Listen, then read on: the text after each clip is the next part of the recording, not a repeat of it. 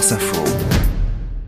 Le brief politique. Bonjour Elie Beaumont. Bonjour. Une délégation écologiste se rendra aujourd'hui au Salon de l'Agriculture et en parallèle, le parti écologiste lance une grande opération de mobilisation pour les européennes. C'est l'info du brief.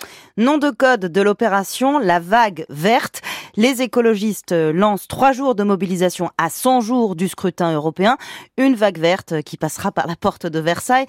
La chef du parti, Marine Tondelier, la candidate Marie Toussaint et une dizaine d'élus vont au salon il y aura nécessairement du débat, dit-on chez les écolos. et le débat, c'est bien. Marine Tondelier qui était déjà il y a deux jours et ça s'est très bien passé. Hein. Alors ensuite, après le salon, ce sera aux militants de prendre le relais avec plus de 280 actions en France. Des apéros débats aux opérations coup de poing dans des supermarchés contre les marges des distributeurs.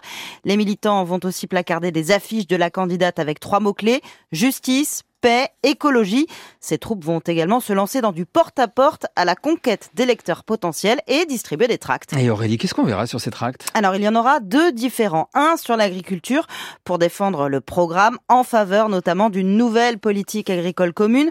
L'autre tract euh, proposera de sortir, je cite, de la civilisation des toxiques en clair, des pesticides et autres polluants éternels. Les écologistes qui marquent donc euh, le coup, on est à 100 jours du vote, vous l'avez dit aussi parce qu'ils n'ont pas vraiment le vent en poupe. C'est vrai que la liste de Marie Toussaint est autour de 8% dans les sondages. La dynamique n'est pas avec nous, admet une parlementaire. Toussaint n'a pas encore trouvé le point d'accroche pour émerger, mais on monte toujours en fin de campagne. Hmm.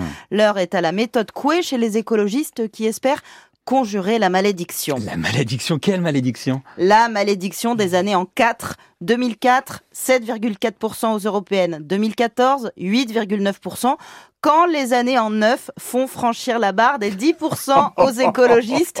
Troisième en 2009 à 16%, rebelote en 2019. Yannick Jadot hisse les verts sur le podium avec 13,5% des voix. Et vous aurez noté qu'on est en 2024.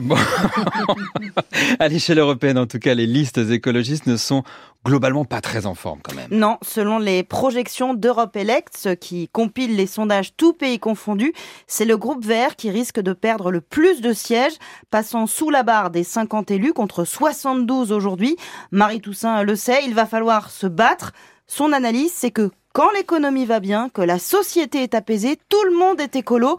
Mais selon elle, l'écologie a le vent de face depuis le Covid et l'attaque de Poutine contre l'Ukraine. Les écologistes et la malédiction des années en quatre. Merci beaucoup Aurélie Herbemont, le brief politique.